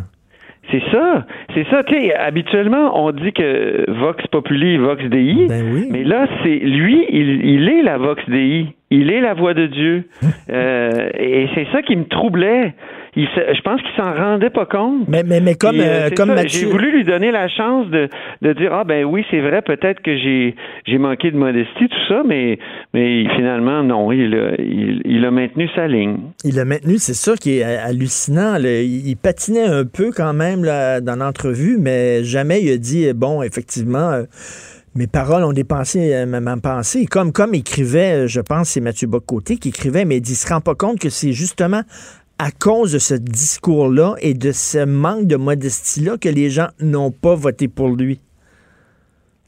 Ah oui, mais ça n'a pas dû aider, c'est certain. c'est sûr. Mais tu sais, sur, sur Facebook, après, il y a quelqu'un qui m'a écrit C'est pas vrai ce que tu dis, Robitaille. Il pose des questions légitimes sur le fait que les gens votent contre leur intérêt ou leurs intérêts. Ben, là, je me suis dit, là, j'ai répondu à la personne non. D'une part, ils stigmatisent les gens pour leur choix, puis deuxièmement, qui sommes-nous pour décider quels sont les intérêts du peuple? C'est la base de la démocratie. Ben qui choisit quels sont leurs intérêts? C'est les gens du peuple, c'est Vox Populi, Vox Dei. Si on ne si on croit pas à ça, ben nulle, nulle nécessité de faire des élections. Ben, tout à fait. Lorsqu'ils votent dans le bon bord, le peuple est intelligent, le peuple, le peuple a vu juste et vive la sagesse du peuple. Mais si le peuple vote, euh, vote dans un, dans un sens qui ne fait pas leur affaire, le peuple est idiot, manque d'éducation, il faudrait les les, envoyer euh, s'instruire, ça n'a aucun sens. Mais c'est parce que c'est au fond, il y, a une, gauche des années 50, d'extrême gauche, qui disait que ce qui serait le mieux, c'est de dissoudre le peuple et d'en élire un autre. Oui, c'est euh, Bertolt Brecht qui disait ça dans, ses pièces. tout à fait, tout à fait. Si, si, le peuple ne change pas, ne vote pas du bon bord, changeons de peuple. c'est ça. Mais c'est ça que j'ai, c'est ça qui m'a troublé. Puis je pense qu'il s'en rendait pas compte. Euh, et il y, a une autre phrase qu'on peut dire, là, que, que j'adore citer. Je me tente pas de cette phrase-là, René Lévesque. Méfiez-vous des gens qui disent aimer le peuple, mais qui détestent tout, tout ce que le peuple aime. Ah oui, d'un côté, la gauche, la, baseball, hein, ben oui, la, gauche est censée aimer le peuple, la gauche est censée défendre le peuple, pas mépriser le peuple. C'est ça, c'est ça. Bon, et c'est sûr qu'avec la question des changements climatiques, euh, il y a une impression de, vérité chez, ces gens-là qui disent la science nous dit que c'est, dangereux, c'est alertant, puis moi je, suis de leur avis, je suis, d'accord, mais c'est tout le dilemme, c'est que dans les années 50, les années 60, l'extrême gauche, elle disait au fond, les gens sont pas conscients de leurs intérêts de classe et on, on, devrait, c'est dommage qu'ils soient pas conscients. Aujourd'hui, ils sont pas conscients de l'urgence climatique. Et, et, dans le temps, ils disaient ça prend une dictature du prolétariat. Aujourd'hui, il y a la tentation de la dictature verte. Ben oui. Euh, c'est c'est pas c'est moi j'ai déjà écrit là-dessus il, y a une dizaine d'années il y avait un écologiste euh, australien qui avait écrit un livre euh, justement contre la démocratie. Il disait la démocratie nous donne toujours l'impression qu'on on peut toujours avoir plus puis nous nous nous fait pas nous empêche de prendre conscience de, de l'urgence environnementale. Ben ça prendrait donc une, une dictature verte. Et déjà il y a Ancionas un des grands penseurs du courant écologiste dans les années 70 qui a dit euh, il faudrait avoir des régimes du type Allemagne de l'Est. Mais mais, mais, la, gauche a toujours eu des rapports bizarres avec la démocratie. D'un côté, la gauche se dit près du peuple, donc elle devrait aimer un système justement qui permet au peuple de, de voter, mais de l'autre côté, la gauche s'est toujours dit mais il y a toutes sortes de gauches. Oui, il y a, une gauche qui dit, il y a une gauche qui dit, le peuple n'est pas apte à choisir le bon parti parce qu'il manque d'éducation. Donc, euh, donc la démocratie euh, est finalement est pas bonne, elle ne fonctionne pas pour le peuple. Il faudrait instaurer un autre régime. Oui, c'est ça, exactement. Donc, je pense qu'avec les changements climatiques, cette tentation-là revient. Euh, puis c'est une Christie de bonne question. C'est, c'est, tu sais, est-ce que, dans le fond, je reviendrai aux, grandes maximes de, de, de aux États-Unis là. Est-ce que c'est live free or die ou c'est better red than dead? C'est, deux, c'est deux maximes qui se sont toujours opposées. Et euh, tu sais, la gauche aux États-Unis. Euh, dans les années 70-80 se disait ben on est peut-être mieux de, de pactiser avec euh, l'Union soviétique que de mourir dans un, un apocalypse nucléaire. Alors que plusieurs rappelaient la devise du New Hampshire Live free or die. Oui, mais eux disent justement, écoute, on s'en va vers la mort, on va tous mourir. Là. Donc, euh, écoute, euh, la démocratie, on s'en fout. Ce qu'il faut, c'est protéger l'espèce humaine parce que euh, on va crever dans quelques années. C'est ce qu'ils croient. Donc, ils disent que la situation est tellement urgente que lorsque lorsqu'un problème est urgent, il faut arriver avec des solutions urgentes. Puis ils disent, bon, débarrassons-nous de la démocratie qui est un frein au changement qu'on devrait faire pour lutter contre les changements climatiques. Donc, instaurons une dictature, mais dans le bien de l'humanité. Ça, c'est une vraie tentation. Puis je vais te dire, moi, j'ai pas fait ma religion là-dessus, puis je, mais je, demeure un démocrate absolument convaincu.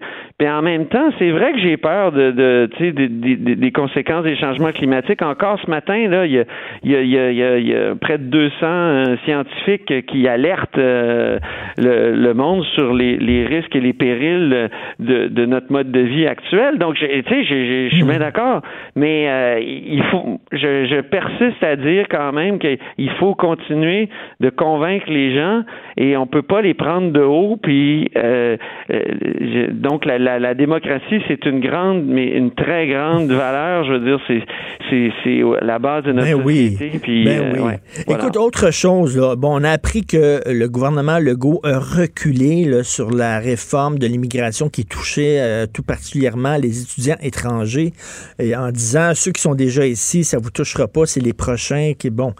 Euh, il y a deux façons de voir ça. Premièrement, en disant quelle humilité, c'est bien qu'un gouvernement reconnaisse qu'il a fait des erreurs, qu'il recule, qu'il dise meilleur culpa, tout ça. Ou tu as une autre façon de voir ça en disant, mais comment ça qu'ils n'avaient pas prévu que ça n'avait pas de maudit bon sens? Quand ils ont, quand ils ont passé la loi? Comment ça qu'ils n'avaient pas vu que, voyons donc, ça, ça pénalisait plein de des milliers d'étudiants et que ceux-ci auraient pleuré devant la caméra? Ben oui. Mais le gouvernement est obsédé par l'idée de baisser les seuils d'immigration. Tout de suite, euh, c'est une promesse électorale. On baisse ça à 40 000. Ils sont obsédés un peu par ce chiffre-là. Alors qu'il aurait pu arriver en poste, dire, écoutez, euh, on va baisser les seuils à partir de la deuxième année. La première, on va commencer par mieux comprendre comment ça fonctionne, où on peut couper sans euh, trop euh, heurter des, gens là qui ont fait sincèrement le choix du Québec. C'est un c'est un recul clair. Mais, c'est mais ils aiment ça les droits acquis. Ils l'ont fait là pour le les, la loi sur la laïcité aussi. Donc, euh, il y a des droits acquis. Euh, les gens qui sont dans le système déjà, qui sont en voie de, de, de l'acquérir, c'est, je pense que c'est respecter l'esprit d'un contrat. Euh, il y avait une sorte de contrat avec ces gens-là, puis c'est ce que le gouvernement, se, le gouvernement se résout à ne pas briser ben le oui, contrat. Oui, ben écoute, je change pas les règles du jeu. C'est des gens qui, qui, ont, décidé de s'établir ici. Ils ont peut-être vendu leur maison, ils ont mis la clé dans la porte, ils sont venus ici, certains avec leur famille et tout ça. Puis là, tu dis, écoute, on a changé les règles du jeu, ça ne se fait pas. Euh, mais mais le, chiffre de 40 000, ils ont sorti ça de quel chapeau? Pourquoi ils sont...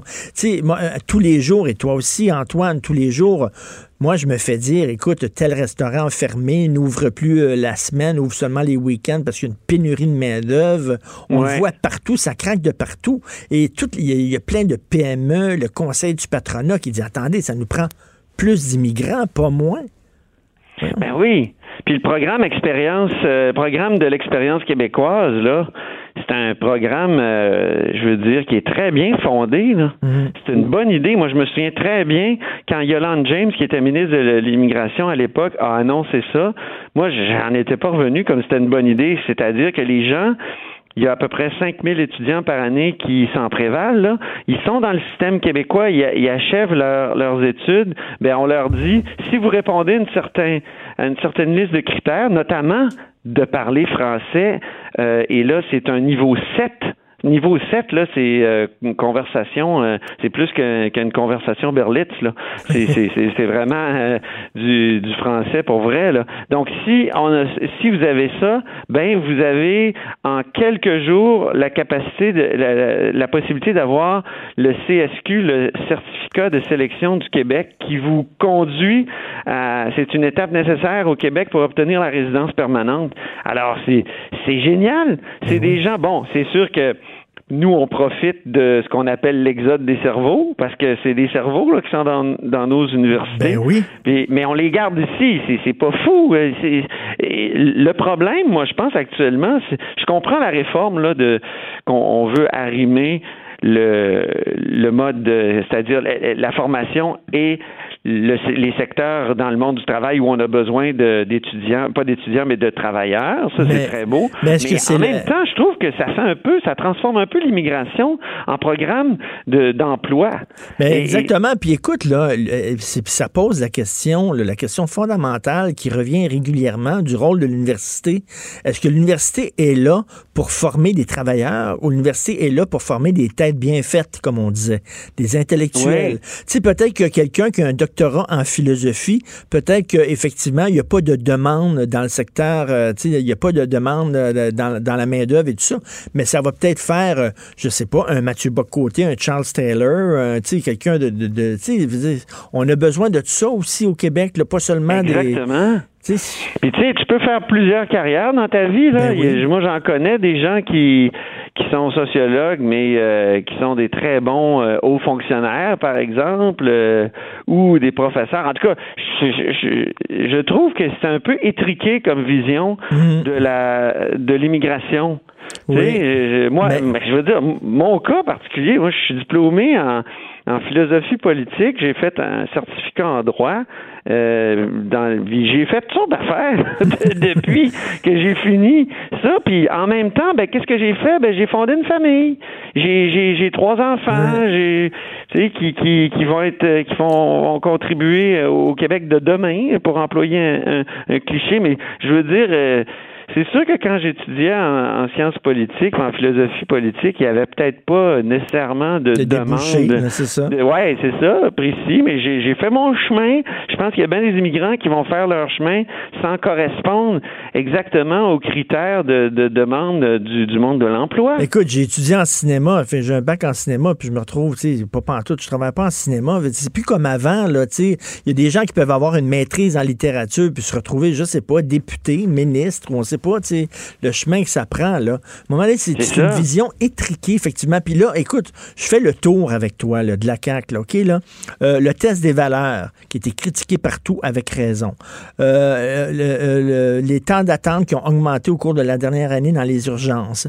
le pote à 21 ans aussi, qui est très critiqué par certaines personnes. d'offrir les services en français aux immigrants, alors qu'on dit ils sont pas obligés d'apprendre d'être francophones pour arriver au Québec. Euh, arriver au Québec, on va vous franciser ici, mais une fois qu'ils arrivent ici, on dit ben, les services, c'est rien qu'en français. Ça, c'est critiqué. Euh, écoute, la loi 34 sur Hydro-Québec, qui fait que les tarifs d'hydroélectricité vont suivre euh, l'inflation, c'est critiqué aussi par plusieurs personnes. Ça, va mal avec la CAQ ces temps-ci. Pas bien. tu, pourrais, ajouter le troisième lien, la maternelle 4 ans. je pense qu'on assiste à la fin de de, la lune de miel, là. la lune de miel, hein? La, euh, très bien. Même les députés de la CAQ qui disent Wow, là, on peut-tu ralentir la cadence? On est en train de capoter, nous autres, là. On suit plus. Donc, euh, je pense que là, le ciel était bleu euh, pour la CAQ, mais il y a quelques nuages qui se pointent, là. C'est souvent comme ça avec des gouvernements qui sont formés de partis qui ont pas été au pouvoir ou qui qui n'ont pas été au pouvoir depuis longtemps. Tu sais, je me souviens des débuts du gouvernement Charret. Euh, le Parti libéral n'avait pas été au pouvoir depuis dix ans, puis avait promis plein d'affaires, dont réinventer le Québec, puis mettre fin à l'urgence, euh, à l'attente dans les urgences. le gouvernement Marois, le PQ avait pas gouverné depuis longtemps, sont arrivés, ils ont fermé gentil, ils ont fait plein d'affaires. Tout le monde, en plus, ils étaient minoritaires eux autres, donc c'était l'enfer. Ils gouvernaient comme des majoritaires. Donc ça, c'est, tu sais, je pense qu'après un an comme ça, les gens qui arrivent au pouvoir euh, ils veulent faire des choses, ils veulent se dépêcher parce qu'ils sont en début de mandat.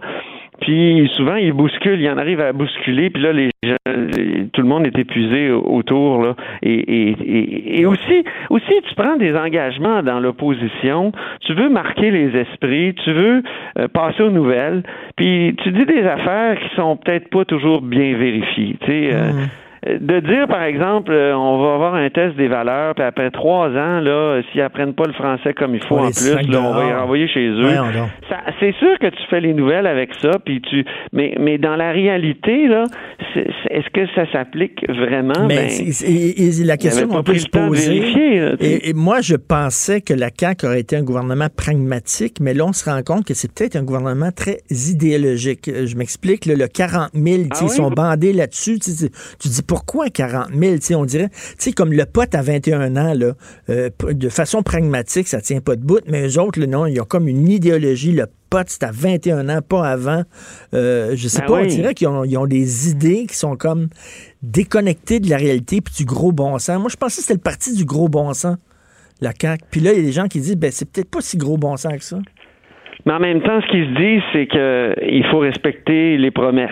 Puis on les critique beaucoup, les politiciens, quand ils respectent pas leurs promesses. Alors, euh, eux autres, ils, vont dans, dans ce sens-là aussi, je crois. Ils trouvent ça important de pas se faire reprocher. Là. Maintenant, on fait même des, des calculs du nombre, de, du pourcentage de promesses respectées. Puis mm. euh, on l'a vu avec le gouvernement Trudeau. Euh, il y a tout un débat sur les promesses électorales.